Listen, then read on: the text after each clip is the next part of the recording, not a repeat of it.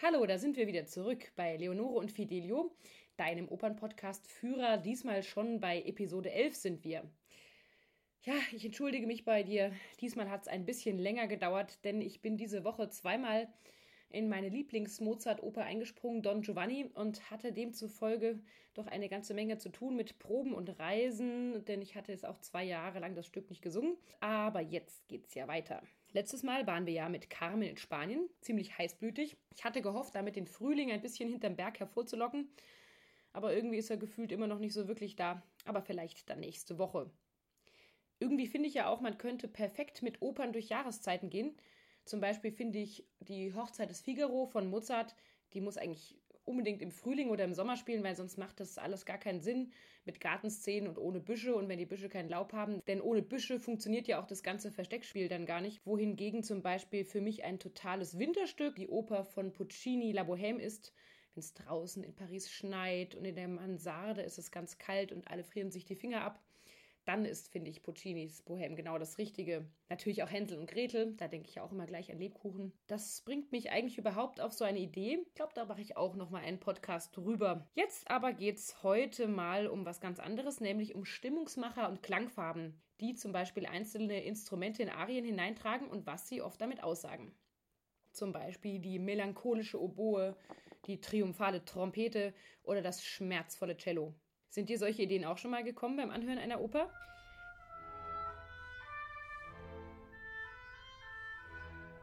Natürlich ist das alles auch kein Zufall, welcher Komponist jetzt genau welches Instrument verwendet. Und zum Teil steht da natürlich auch eine ganze Musikwissenschaft dahinter. Grundregel kann man auf jeden Fall sagen, je älter eine Oper ist, desto klarer ist die Bedeutung des Instruments. Zum Beispiel kann man ganz klar sagen, dass bei Händel eine Trompete immer Sieg oder Kampf ankündigt.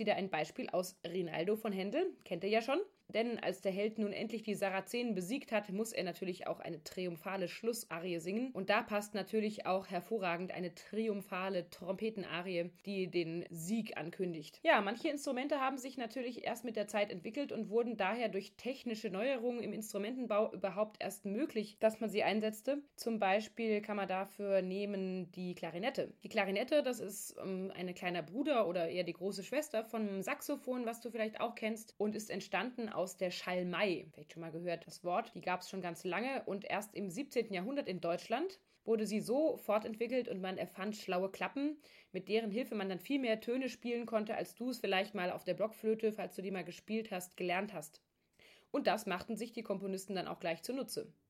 Mozart war ein totaler Klarinettenfan, schrieb seinem Papa, er hätte so gerne schöne Klarinetti in seinen Sinfonien und später, als dann eben die Klarinetten auch noch weiter verbreitet waren, schrieb er viele Stücke für sie, zum Beispiel auch in der Oper La Clemenza di Tito, in der Arie de Sesto, Parto Parto. Aber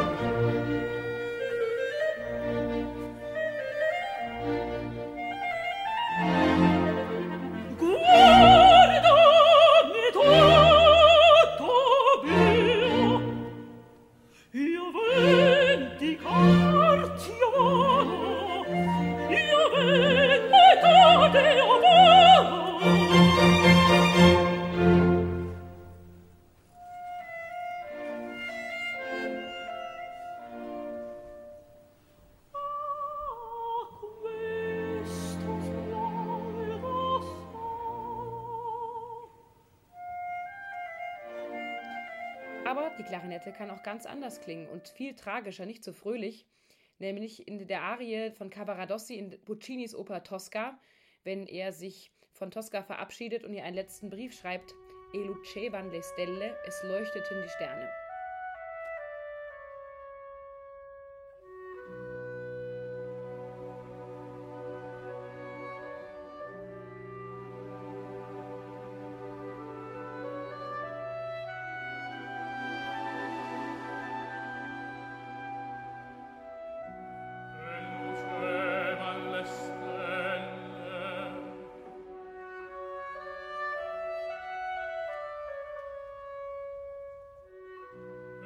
Spencer.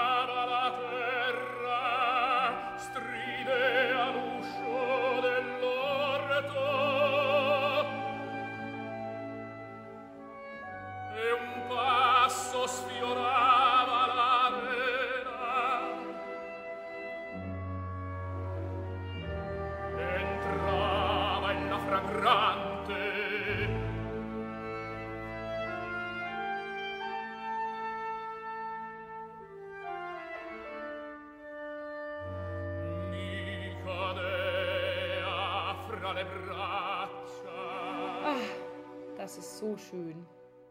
Aber kommen wir nochmal zurück zu Mozart. Der war ja nur wirklich ein Fuchs und benutzte Instrumente zum Teil auch einfach wegen ihres Namens. In seiner Oper Così fan tutte lässt er die in der Treue zweifelnde Fiordelici von einem Horn begleiten. Fiordelici bittet ihren fernen Verlobten um Verzeihung, dass sie ihm nicht treu bleiben kann, weil sie sich eben in den anderen verliebt hat.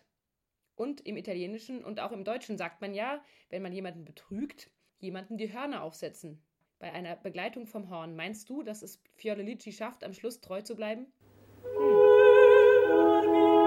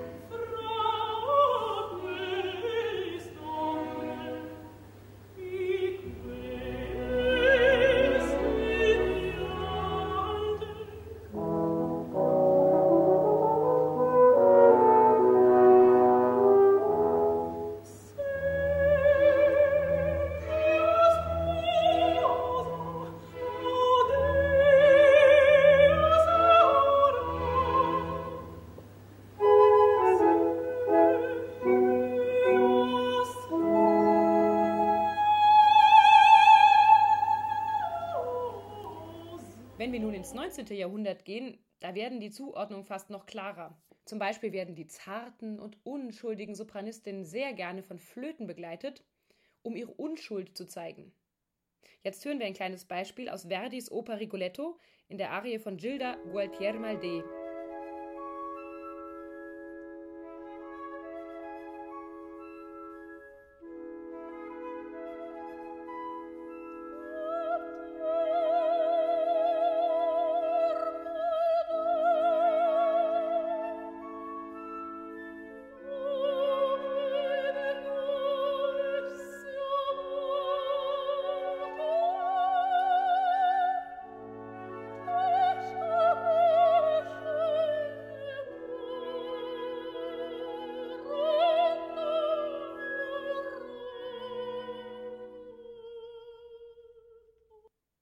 Aber auch zum Beispiel, wenn man sein Ende schon nahen sieht, das passiert in Opern ja eigentlich eh ständig, dann kommen auch die Flöten vom Himmel herabgeflattert, wie so ätherische Wesen.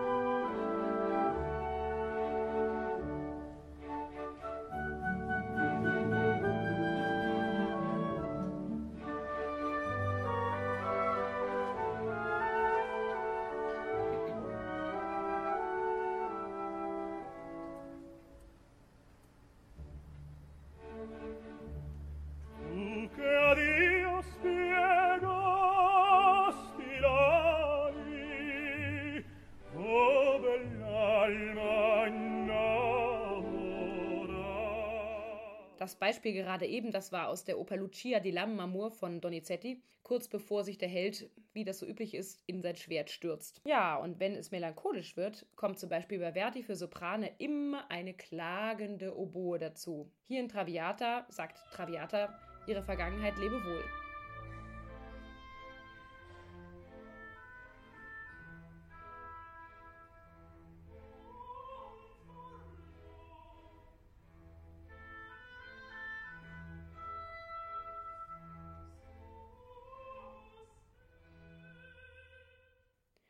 Auch ein Fagott eignet sich bestens, um eine melancholische Stimmung hervorzurufen, wie zum Beispiel in der weltberühmten Arie Una furtiva lagrima aus der Oper Der Liebestrank, L'Elisir d'Amore von Donizetti ebenfalls.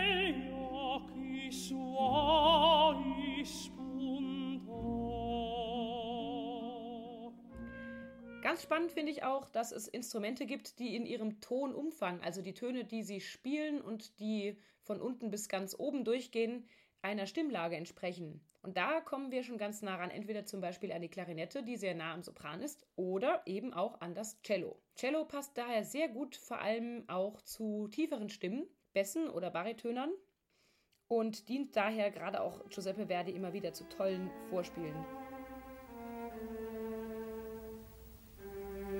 Wir stellen uns vor, ein Mann sitzt nachts, einsam, mit einem Glas Whisky in seinem Sessel vor seinem Schreibtisch und fragt sich, ob seine Frau ihn je geliebt hat.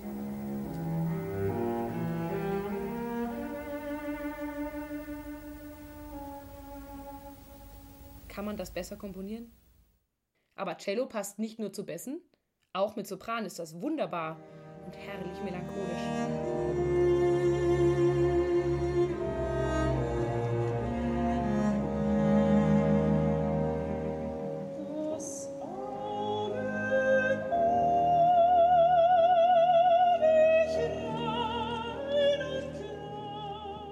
Jetzt dürfen wir natürlich auch nicht vergessen, die Geige. Nicht umsonst sagt man ja auch, der Himmel hängt voller Geigen oder es schluchzten die Geigen und wird deswegen auch sehr gerne so ein bisschen mit Schnulzigkeit in Verbindung gebracht. Aber auch die Geige hat einen spannenden Frequenzbereich, also in dem die Geige klingt, welche Obertöne sie hat. Das ist also auch ein akustisches Phänomen, der direkt ins Ohr rangeht und einen tollen Kontrast bietet, zum Beispiel zu einer Sängerstimme.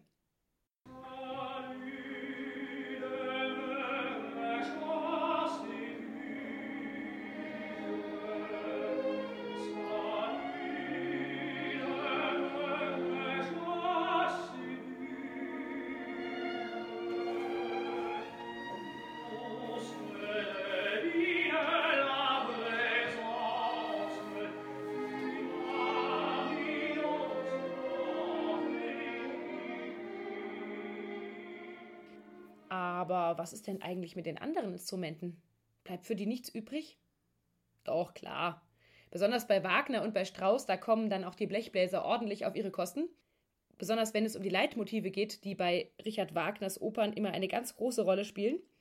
Wagner hat es nämlich ganz geschickt angestellt, dass er einem eine Art Ohrwurm mitgibt, der dann im ganzen Stück immer dann wieder auftaucht, wenn zum Beispiel eine bestimmte Person auftritt oder von einer bestimmten Sache gesprochen wird aber ebenso hintenrum. Also man merkt es eigentlich nicht immer gleich, aber wenn man die Stücke dann besser kennt, weiß man zum Beispiel beim Ring des Nibelungen schon von Anfang an, wenn eben vom Rheingold die Rede ist oder vom Ring, dann gibt es immer ein Motiv dazu, wie eine Art Bild.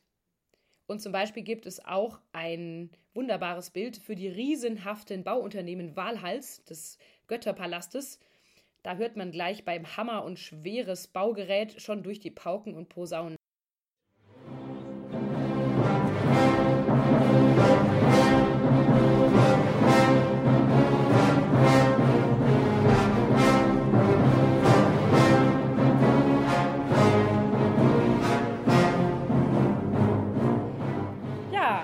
So ein kleiner Schnellrundgang durch die Oper und verschiedene Instrumente. Da musste ich natürlich doch eine ganze Menge auch weglassen an Instrumenten und Besonderheiten. Denn ich weiß nicht, ob du es wusstest, aber es gibt ungefähr auf der Welt mehr als 300 Opern, die regelmäßig im Repertoire stehen. Und ich dachte aber, vielleicht kannst du dir so schon mal bei deinem nächsten Opernbesuch vielleicht dein Ohr auf das Orchester werfen, nicht nur dein Auge, und entdecken, welche Begleitinstrumente die Komponisten verwendet haben. Zum Teil haben sie dir natürlich damit auch ein bestimmtes Gefühl vermitteln wollen, weil sich eben manche Orchesterklänge ganz besonders schön mit der Stimme mischen oder eben auch harmonieren. Die andere Sache ist natürlich, vielleicht hast du auch eine ganz andere Vorstellung und denkst dir manchmal, hm, ich finde, da hätte eigentlich eine Flöte viel besser gepasst oder eine Posaune oder was anderes. Aber die Komponisten haben sich dabei doch immer eine ganze Menge bei gedacht und auch wir haben unsere ganz fest eingestellten Hörgewohnheiten, die daher auch kommen, dass wir hier im europäischen Kulturraum groß geworden sind. Und egal, ob du schon Opern lange kennst und viel hörst oder ob du jetzt gerade erst ein Opernneuling bist, auch du hast das alles mit eingeatmet, sozusagen mit der Werbung im Fernsehen. Denn auch wenn du zum Beispiel einen Hollywood-Film siehst und du hörst spannende Musik, dann weißt du, jetzt wird es gleich spannend. Hast du denn selber ein Lieblingsinstrument oder spielst du vielleicht sogar eins? Falls nicht, hör doch bei deinem nächsten Opernbesuch mal ganz genau hin. Oder ich empfehle dir, hol dir beim Opernbesuch Tickets, bei denen du in den Orchestergraben gucken kannst und vielleicht sogar Instrumente raten kannst. Ich finde immer im ersten Rang oder auf den Balkonen ist es am besten.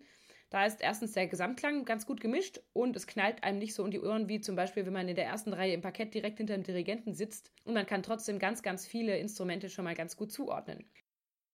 Das war's heute mit dem Spezial über Instrumente und ich hoffe, wir hören uns nächste Woche wieder.